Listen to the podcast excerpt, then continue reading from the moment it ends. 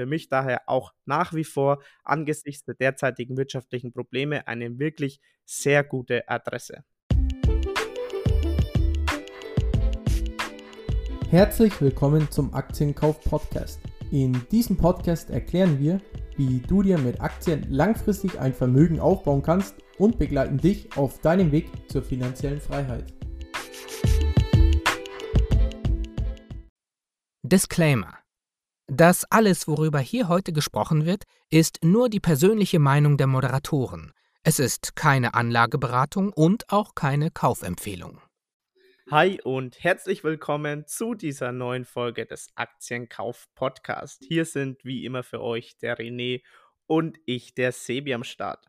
Heute wollen wir uns mal wieder den jüngsten Quartalszahlen widmen, denn da gab es wirklich einige spannende Meldungen am Aktienmarkt. Wir wollen auf zwei, ja, ich sag mal, Wachstumsunternehmen blicken, aber auch auf zwei wirklich sehr solide, ich nenne es mal Inflationsbekämpfer blicken, die jetzt gerade wirklich sehr, sehr spannende Adressen sein könnten, um sein Geld vor der Inflation zu schützen. Aber ich möchte gar nicht allzu viel vorne wegnehmen und würde sagen, René, ich gebe gleich mal an dich weiter und du stellst uns die erste Aktie vor. Klar, gerne. Die Quartalszahlen diesen ersten Unternehmens wird wohl so gut wie jeder von euch da draußen mitbekommen haben, denn es war ja einfach unmöglich, diese eben nicht mitzubekommen, wenn man sich unter der Woche ein bisschen mit der Börse beschäftigt oder auf Social Media unterwegs ist. Und zwar hat der Streaming-Gigant Netflix seine Zahlen zum abgelaufenen Quartal präsentiert. Und ja, wie soll man sagen, die sind wohl nicht ganz so gut am Markt angekommen. Nach Bekanntgabe der Zahlen ist die Netflix-Aktie um über 35% eingebrochen. Ende November letzten Jahres, also gut vor einem halben Jahr, hat eine Netflix-Aktie noch über 600 Euro gekostet und jetzt nur noch 206 Euro. Also Stand jetzt ist Netflix nur noch knapp ein Drittel so viel wert wie noch vor sechs Monaten. Aber was ist denn eigentlich passiert, weshalb die Aktie so hart eingebüßt hat? Zuerst einmal muss man auch betonen, dass Netflix seine Anleger dieses Jahr nicht zum ersten Mal enttäuscht hat.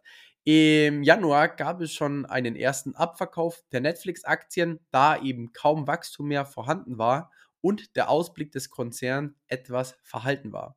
Doch was vor ein paar Tagen vermeldet wurde, hat nun die Kirsche draufgesetzt. Anstatt nur noch leicht zu wachsen, ist Netflix nun dabei zu schrumpfen. Denn die monatlich zahlenden Netflix-Kunden sind seit langem mal wieder geschrumpft. In den drei Monaten bis Ende März gingen unterm Strich rund 200.000 Bezahlabos verloren. Aber man muss auch mal Klartext reden, bevor wir hier alle denken, dass Netflix wirklich schrumpft. Der Hauptgrund hinter dem Kundenschwund war der Stopp des Russlandsgeschäfts nach dem Einmarsch in die Ukraine, wodurch auf einen Schlag 700.000 Kunden wegfielen. Und letzten Endes sind ja in Anführungszeichen nur 200.000 zahlende Abonnenten verloren gegangen. Sprich, bereinigt um die Sondereffekte in Russland konnte Netflix in Sachen Abonnenten um 500.000 zahlende Kunden wachsen.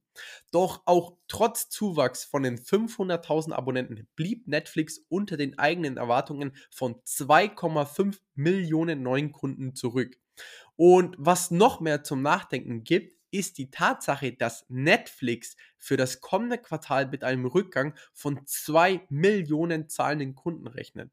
Um das Wachstum wieder in Gang zu bringen, ist Netflix sogar jetzt bereit, an einem seiner größten Tabus zu rütteln und zwar ein günstigeres Abo mit zwischengeschalteten Werbeclips einzuführen. Und der CEO Reed Hastings sagte, er sei zwar nach wie vor ein Fan der Einfachheit von Abos, aber ich bin noch mehr ein Fan davon, den Verbrauchern eine Wahl zu bieten.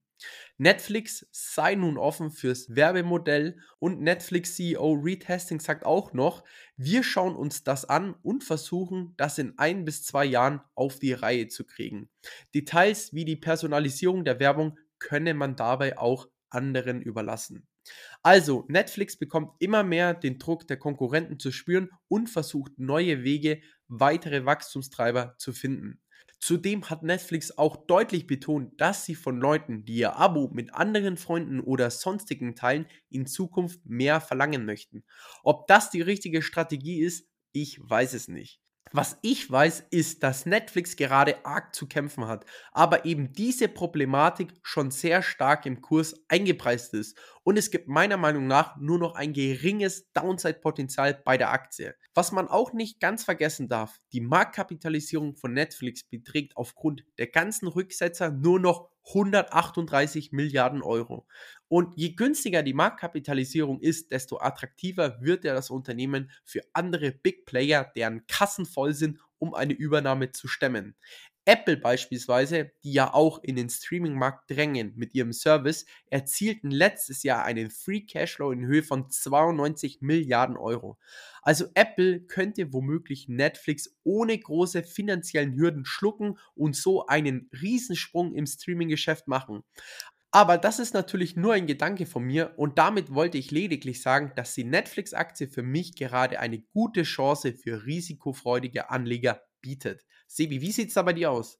Ja, erstmal wirklich spannender Gedanke mit dieser Apple-Übernahme. Das wäre natürlich extrem krass, wenn hier zum Beispiel Apple was in die Richtung machen würde. Ich kann es mir aber ehrlich gesagt wirklich nicht oder nur sehr, sehr schwer vorstellen, weil Netflix alleine natürlich schon so eine bombenstarke Marke ist. Aber trotzdem wirklich spannender Gedankengang, vor allem, dass eben dieser Free Cashflow von Apple gar nicht so weit weg ist von der Marktkapitalisierung von Netflix. Ähm, wirklich beeindruckend. Ähm, vielleicht noch zu Netflix selbst. Also man muss natürlich sagen, je günstiger eben die Aktie wird, desto spannender wird natürlich auch die Aktie. Ich habe einfach mal in Invista reingeschaut und ein paar Kennzahlen zu Netflix nachgesehen.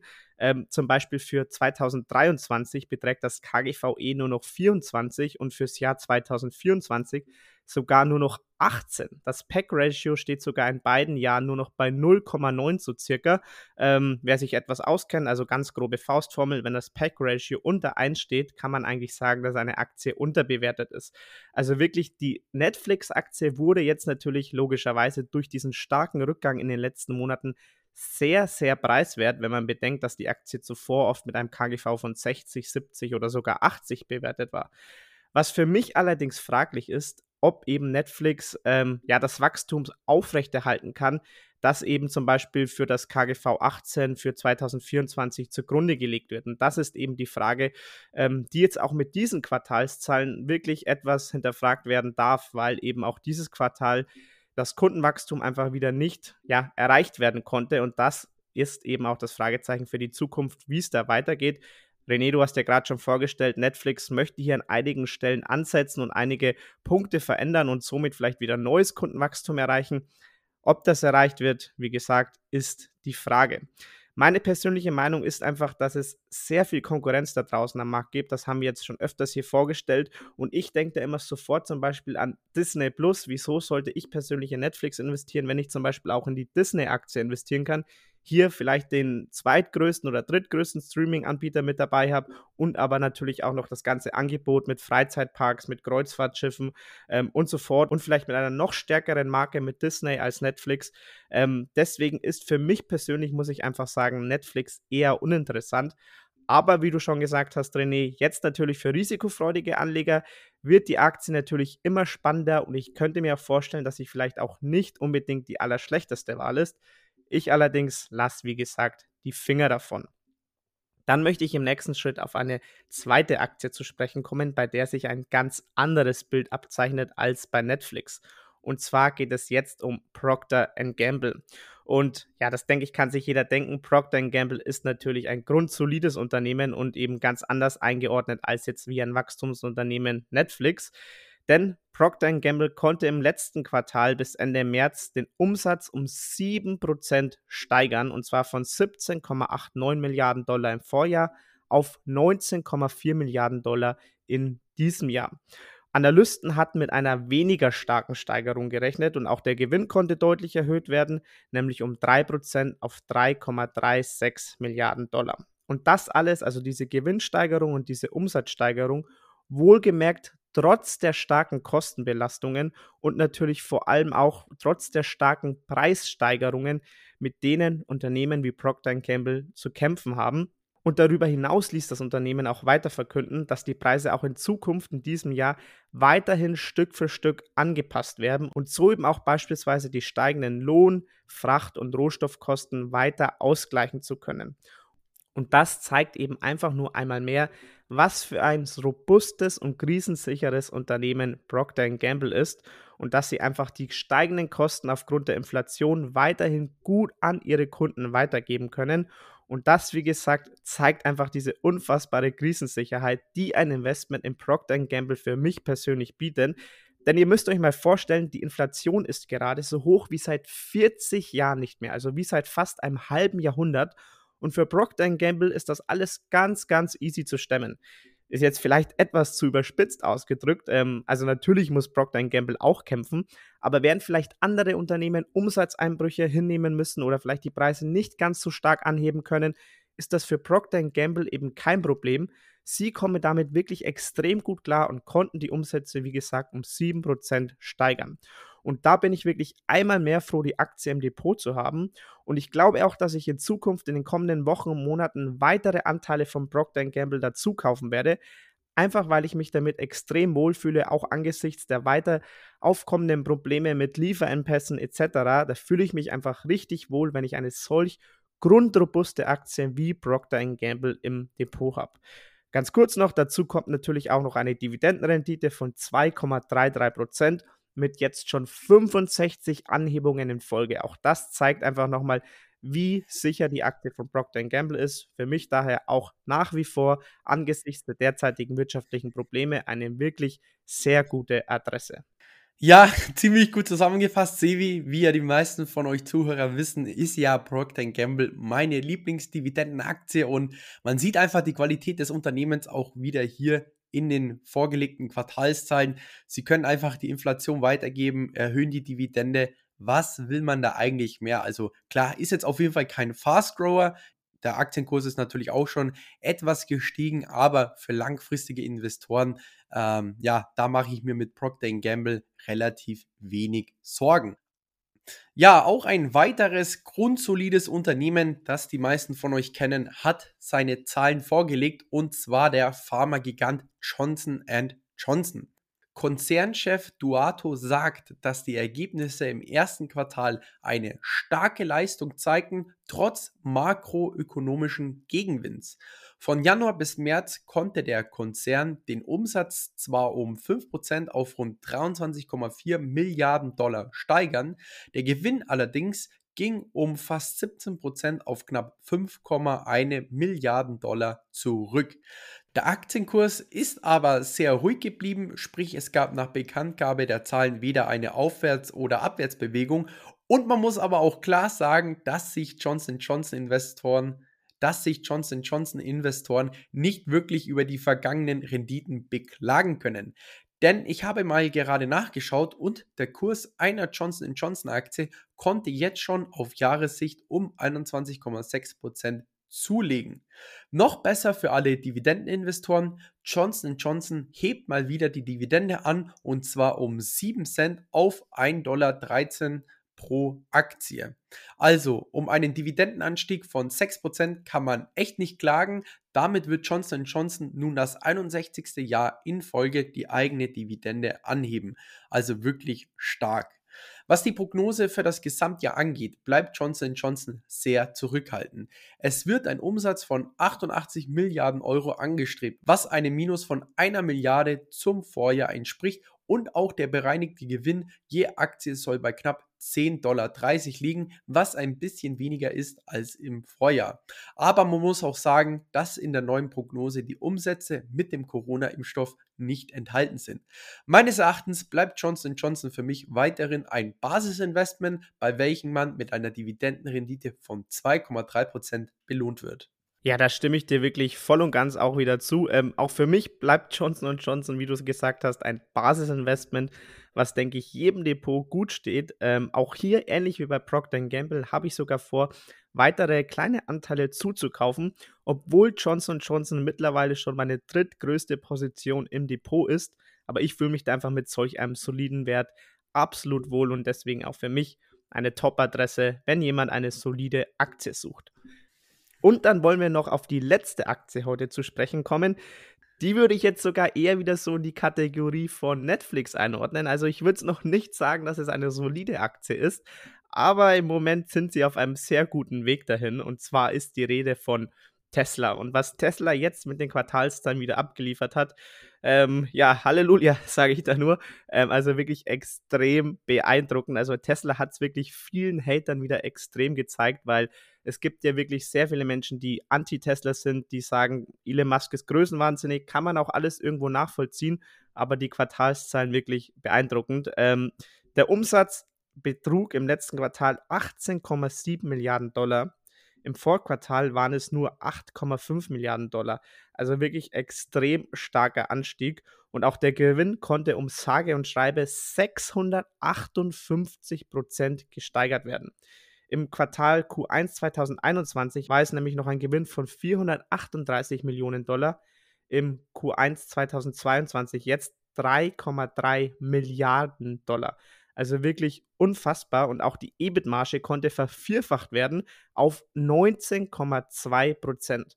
Nach Ferrari ist damit Tesla jetzt der profitabelste Autobauer der ganzen Welt. Also wirklich alles Zahlen der absoluten Superlative und wirklich einfach nur extrem beeindruckend. Und man muss ja dabei auch noch bedenken, dass eigentlich gerade alle Autobauer weltweit wirklich starken Herausforderungen ausgesetzt sind, wie zum Beispiel eben Lieferengpässe und dadurch Chipmangel oder auch die steigenden Zulieferpreise. Also egal ob jetzt BMW, VW, Daimler, wo auch immer, man hat, man hört überall von Problemen und Tesla reißt einen Rekord nach dem anderen ab.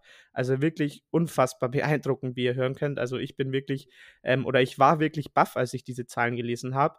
Ähm, und Elon Musk hat auch gesagt, ich denke, dass wir dieses Jahr über 1,5 Millionen Autos ausliefern können. Also hier wird die Zahl auch weiter steigen im Laufe des Jahres 2022, aber das soll natürlich erst der Anfang sein, denn bis 2030 will Tesla 20 Millionen Autos ausliefern. Zum Beispiel ein Schub soll dabei das Robotaxi von Tesla bieten, an dem sie gerade arbeiten. Das im Jahr 2024 in Serienproduktion gehen soll. Das soll dann eben, wie gesagt, ein Robotaxi sein, das ohne Pedale und Lenkrad auf den Markt kommt und ganz von selbst fährt. Also ich bin wirklich extrem gespannt, was hier noch alles kommen wird vom Autobauer. Alles in allem kann man hier wirklich nur seinen Hut ziehen. Ich persönlich bin allerdings leider nicht investiert und werde auch wahrscheinlich in Zukunft eher nicht einsteigen. Ich muss hierzu einfach sagen, ich habe mit Autos einfach zu wenig an Hut, dass mich hier ein Investment irgendwie extrem reizt. Und zudem, und das muss ich auch ehrlicherweise sagen, kommt bei mir noch dazu, dass ich den Hype um Elon Musk einfach zu extrem finde. Ich glaube, hier scheiden sich ja wirklich komplett die Geister. Ähm, die einen sagen, er ist größenwahnsinnig, die anderen sagen, er ist ein absolutes Genie. Ich bin selbst auch ein Elon Musk-Fan, muss ich sagen. Aber wie gesagt, diesen extremen Hype finde ich einfach zu stark. Und ich glaube, das ist einer der Punkte oder einer der wenigen Punkte, die Tesla vielleicht in Zukunft noch ein Bein stellen könnten. Wenn Elon Musk einfach vielleicht irgendwann zu viele Projekte auf einmal hat, zum Beispiel eben noch mit SpaceX. Jetzt möchte er noch gerne Twitter kaufen und das ganze ähm, Social Media Game umkrempeln. Ähm, und irgendwann vielleicht fehlt einfach der Fokus auf Tesla. Und dann lässt vielleicht auch der Hype um Elon Musk nach, dann lässt vielleicht auch die Tesla-Aktie nach, dann kommt man vielleicht ein Negativstrudel, weil einmal die Ergebnisse verfehlt werden. Und das sehe ich so als einziges Risiko bei Tesla. Aber grundlegend, jetzt muss man sagen, wirklich auch in diesem Quartal wurden natürlich alle Hater wieder ruhig gestellt und extrem beeindruckend, was hier Tesla abgeliefert hat. Hätte ich Tesla-Aktien, würde ich sie weiterhalten. Ich bin aber, wie gesagt, nicht investiert und werde höchstwahrscheinlich auch nicht einsteigen in den kommenden Monaten. Wie sieht es da bei dir aus, René? Ja, also bei mir sieht es eigentlich fast identisch so aus wie bei dir. Ich bin auch absolut beeindruckt, was Tesla hier wieder für Quartalszahlen vorgelegt hat. Aber ich muss auch persönlich sagen, also wirklich aus persönlichen Gründen, ich habe mit Autos einfach so gut wie gar nichts am Hut. Ähm, ich will mit Autos auch so gut wie gar nichts am Hut haben. Ich kann die Automobilbranche nicht wirklich einschätzen, wer jetzt da in den nächsten Jahrzehnten der Vorreiter sein wird oder nicht. Ist auf jeden Fall ein sehr hart umkämpfter Markt. Und ähm, ja, deswegen ist Tesla einfach nur bei mir im MSCI World ETF mit drinnen. Und so soll es auch weiterhin weiterhin sein. Und ich freue mich auf jeden Fall für jeden Tesla-Aktionär, der schon eine ähm, große Rendite mit seinen Tesla-Aktien erzielen konnte. Aber für mich ist es trotzdem nichts. Ja, das waren im Durchlauf mal die wichtigsten Quartalszahlen dieser Woche. Ähm, ich hoffe, ihr konntet was mit den Informationen anfangen und auch mit unserer Einschätzung. Das ist natürlich alles keine Kaufempfehlung oder Anlageberatung. Und ja, in diesem Sinne, Leute, macht's gut und dann hören wir uns nächste Woche wieder. falls dir die Folge gefallen hat, lass doch gerne eine 5-Sterne-Bewertung auf iTunes da oder teile die Folge mit deinen Freunden. In diesem Sinne, habt einen guten Start in die Woche und wir hören uns nächsten Sonntag wieder.